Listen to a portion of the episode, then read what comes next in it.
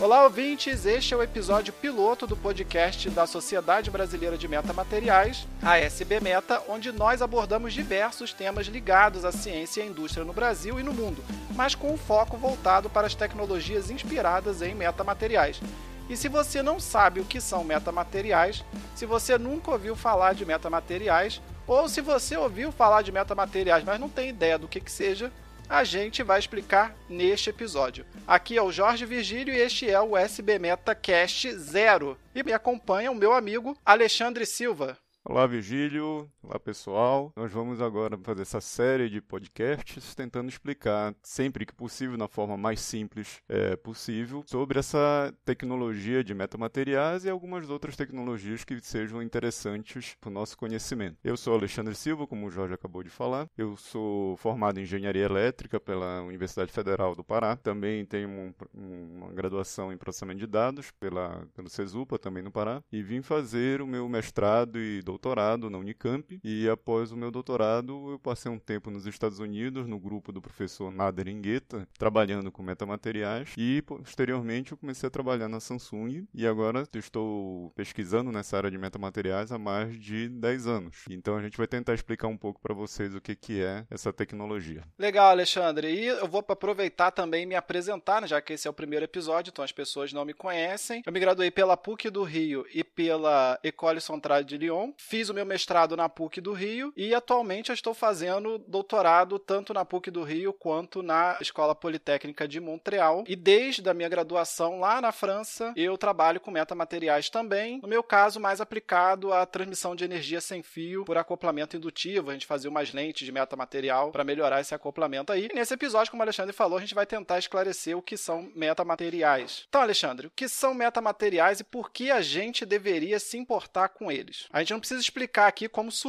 né, o conceito de metamateriais historicamente, quem inventou, em que ano, etc. Mas a gente vai querer discutir aqui nesse episódio piloto o que faz do metamaterial um metamaterial e não apenas um material como os outros, né? Por que, que tem esse meta aí na frente? Futuramente, em outra oportunidade, a gente vai tentar trazer para os ouvintes a história dos metamateriais aí numa perspectiva mais histórica. Mas nesse episódio vamos focar só na definição. Então, manda aí, Alexandre, o que, que você considera como sendo um metamaterial? Bom, Virgílio, o metamaterial, em termos históricos, que a gente não vai abordar agora, mas ele já tem vários, vários anos aí sendo utilizado, sem as pessoas até mesmo chamarem de metamaterial. Mas o que é um metamaterial? O termo meta vem do grego e significa além de. Ou seja, seria um material que tem propriedades além das propriedades que os materiais têm na sua natureza. Em, questão de metamaterial, a gente não vai construir um material novo no sentido de que a gente vai pegar átomos de um material, misturar com átomos de outro material. Não é um processo químico. Ele é um processo onde a gente projeta estruturas usando materiais comuns. Então, essa forma de projetar vai fazer com que uma onda eletromagnética, ao incidir nesse, nesse material, nesse metamaterial projetado especificamente com uma determinada característica ou características, essa onda eletromagnética vai entender que esse, essa estrutura como se fosse um material totalmente diferente. Então ele vai ou refletir, ou propagar, ou refratar de uma forma diferente para o que ela foi projetada. O que a gente faz? A gente pode conseguir projetar uma estrutura onde, em vez de ter os átomos do material, a gente cria meta-átomos, ou seja, estruturas que, ao serem dispostas com materiais normais, mas a disposição desses materiais a quantidade de material 1 ou material 2 e a sua posição vai fazer com que uma onda eletromagnética enxergue essa estrutura projetada como um novo material. E não precisa ser só onda eletromagnética, qualquer tipo de onda, uma onda térmica, uma onda mecânica como o som, também pode ser controlada através de estruturas especiais projetadas que seriam essas esses metamateriais, ou materiais que têm um comportamento além do comportamento natural dos materiais comuns.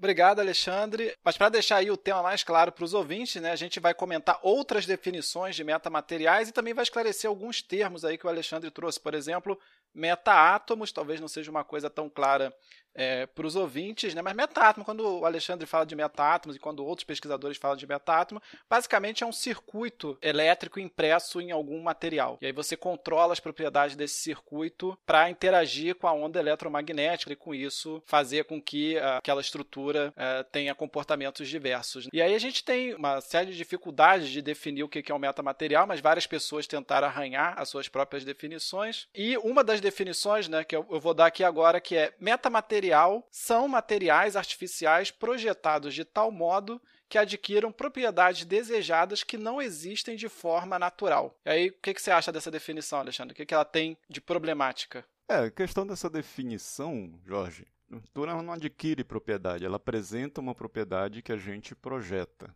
Um problema que eu vejo nessa definição é que ela fala propriedades que não existem de forma natural. Essa é uma das primeiras definições de metamaterial que eles teriam propriedades não encontradas na natureza. E, na verdade, existem metamateriais que sintetizam propriedades que existem na natureza, mas que é mais interessante que elas sejam é, produzidas artificialmente, ou porque é mais barato, ou porque você quer ter controlabilidade. Então, essa definição ela é incompleta por esse motivo. E ela limita os metamateriais a coisas que não existem na natureza e há metamateriais que são feitos para apenas substituir materiais convencionais. É, Jorge, concordo. Existem também a questão de um material ter um determinado comportamento numa frequência ou acima de uma frequência e você quer trazer esse comportamento para uma frequência mais baixa.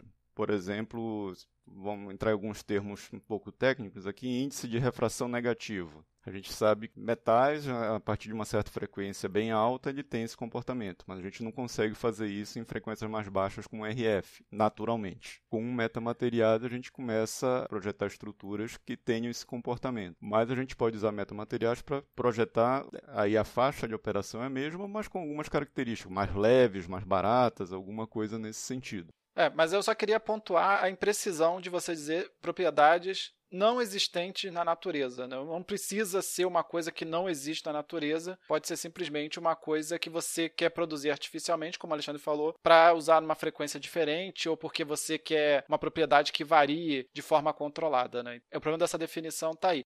E aí a próxima definição, Alexandre, que a gente tem de metamaterial é conjunto de vários elementos individuais formados a partir de materiais convencionais usando redes periódicas. É, é uma definição para um certo grupo de metamateriais. Existem realmente metamateriais que têm uma célula unitária e essa célula unitária ela é replicada indefinidamente para ter uma propriedade. Só que existem metamateriais onde as redes não são periódicas. Principalmente que se tem discutido mais atualmente, a maioria são de redes não periódicas, onde cada célula unitária tem uma certa diferença em relação das suas células unitárias vizinhas para conseguir controlar alguns aspectos, amplitude, fase normalmente, dessa essa onda que está sendo incidida sobre o metamaterial. Exatamente, Alexandre. Então isso aí já, isso que você colocou, já anula a próxima definição, que é metamateriais são cristais artificiais. Sim, metamateriais não. Existe um, um subgrupo de metamateriais que tem essa característica inicial, das redes periódicas iguais. São os PBGs, né? Photonic Band Gap, PBC também, Photonic Band Gap Crystal, mas seria uma definição de um subgrupo de metamateriais, não é a definição total, o, o final do metamaterial metamaterial.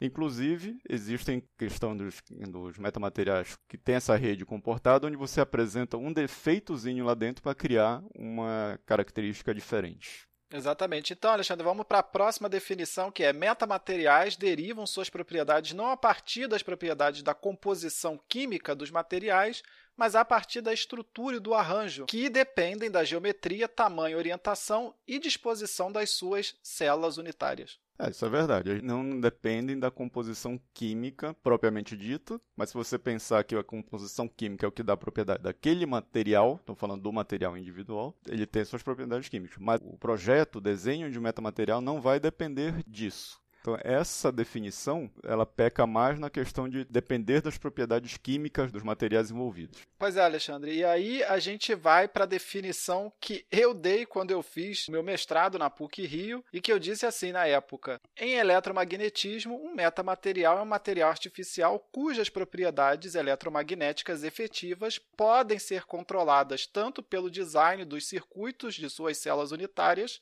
quanto pelo arranjo dessas células dentro de sua estrutura. E aí o que eu quis dizer é que metamateriais são materiais cujas propriedades são emergentes do arranjo estrutural de modo geral, tanto a nível de célula quanto do material como um todo. E aí o que você tem a comentar dessa definição que eu fiz aí há quatro anos atrás? Bom, Jorge, essa é uma definição boa. Ele é realmente um material artificial onde você projeta o material, onde as suas propriedades elas são controladas tanto pelo projeto do circuito, quais são os materiais, as dimensões dos materiais, também depende do arranjo que você vai fazer dessas células. Você pode ter um arranjo retangular, o metamaterial pode ter, por exemplo, uma largura de banda X. Se você já faz um arranjo triangular, essa largura de banda vai ser ou maior ou menor, vai depender também das estruturas. Pois é, Alexandre, eu tive uma discussão em relação a isso. Logo assim que eu terminei o mestrado, eu fui junto com o professor Glaucio, que foi o meu orientador de mestrado, para uma conferência no ITA, aí em São Paulo. E tinha né, outras pessoas apresentando trabalho sobre metamateriais e a gente sempre acabava nessa discussão. E no final a gente chegou à conclusão que basicamente metamateriais, a principal característica que vai diferenciar o metamaterial de um material é o conceito de controlabilidade. Ou seja, o metamaterial seria um material simplesmente que você pode controlá-lo, mudar o que aquele material representa, as propriedades que ele representa, a partir de um controle que você instala dele de alguma forma. É uma definição um pouco mais aberta, mas eu acho que ela é mais abrangente do que as definições que tentam dar ideias muito específicas do tipo cristal artificial, propriedades que não existem na natureza, etc. O que realmente faz o metamaterial uma coisa revolucionária é você poder variar essas propriedades materiais com o tempo e até mesmo variar espacialmente, ou seja, você tem um material e aí você quer que haja uma distribuição dessas propriedades, ou seja, a propriedade começa valendo 10 numa ponta e ela vai decaindo até menos 10 na outra, né? Faz um degradê da propriedade, sei lá, refração do material. E isso você não consegue fazer com materiais convencionais, mas você consegue fazer com metamaterial. Então essa controlabilidade dessa variação das propriedades do material é que é de fato a grande característica do metamaterial em relação ao material. Você concorda com isso?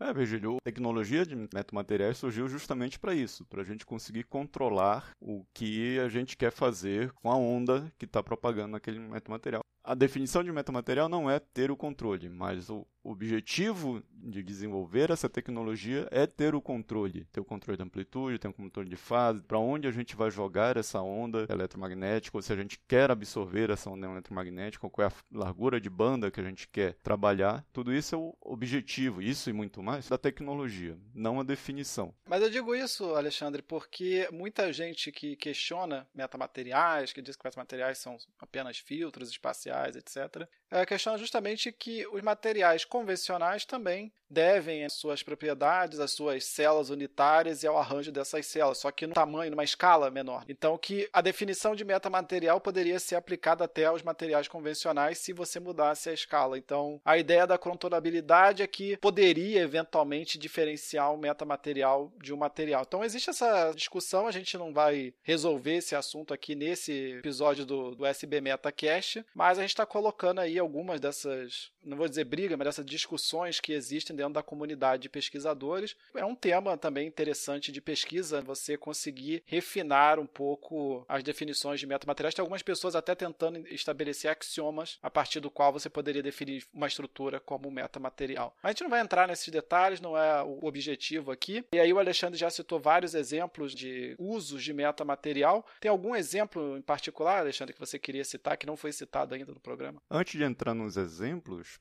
eu acho que seria interessante que essa briga na comunidade realmente existe. O que, que é um metamaterial? Um metamaterial só vai ser um metamaterial se, o se as estruturas tiver, forem muito menor que o comprimento de onda. Se elas já forem equivalentes, tem gente que já não considera metamaterial. Tem muita gente que fala que são filtros.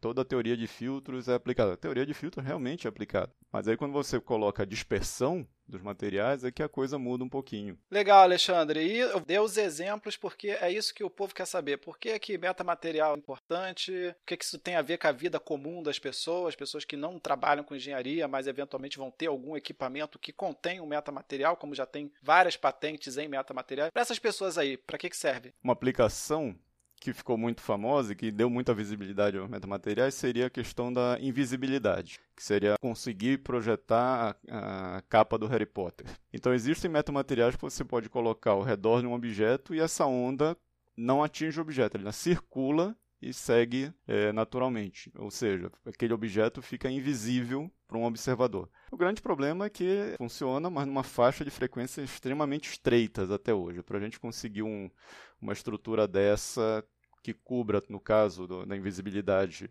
uma pessoa normal só olhando, ele tem que ter uma largura de banda muito grande. Então isso a gente ainda não tem tecnologia para isso. A gente tem tecnologia teórica, mas não consegue fabricar. Mas, por exemplo, você poderia, se você tem uma aplicação de um radar que trabalha numa única frequência, você conseguiria fazer isso. Só que também é a dificuldade de fabricação. Para o dia a dia comum, a gente tem aplicações ainda não não são comerciais, mas são lentes muito finas, extremamente finas, que são as metalentes, que poderiam substituir as lentes dos celulares, fazendo com que as câmeras se tornassem menores ainda do que a gente tem. Então, aquela lente olho de peixe que a gente conhece, que é um pedaço de vidro côncavo com uma certa espessura, a gente consegue já com metamateriais fazer aquilo com uma espessura de, de microns, já com o seu suporte e tudo mais, até menos do que microns. Então, isso já foi desenvolvido, está sendo, vamos dizer, otimizado atualmente para conseguir ter a qualidade suficiente para estar tá numa câmera convencional Uma outra, uma outra coisa que você pode pensar é fazer computação com luz. Inclusive, eu tive um trabalho publicado na revista Science, que é onde a gente conseguia fazer operações matemáticas,